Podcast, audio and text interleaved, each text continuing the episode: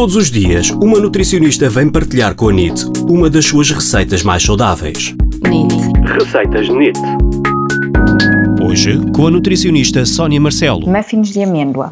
Para esta receita vai precisar 225 gramas de farinha de amêndoa, meia colher de chá de bicarbonato de sódio, 3 ovos, 1 quarto de chávena de leite de amêndoa, 2 colheres de sopa de mel e 1 colher de sopa de sumo de limão. Deve, em primeiro lugar, colocar o forno a aquecer a 180 graus, depois, numa tigela, colocar a farinha de amêndoa com o bicarbonato de sódio e mexer, e numa outra tigela, misturar os restantes ingredientes e mexer bem. Deve misturar um, o conteúdo das duas tigelas, envolver até ficar homogéneo, colocar em formas de silicone e levar ao forno cerca de 20 a 25 minutos. Boas receitas!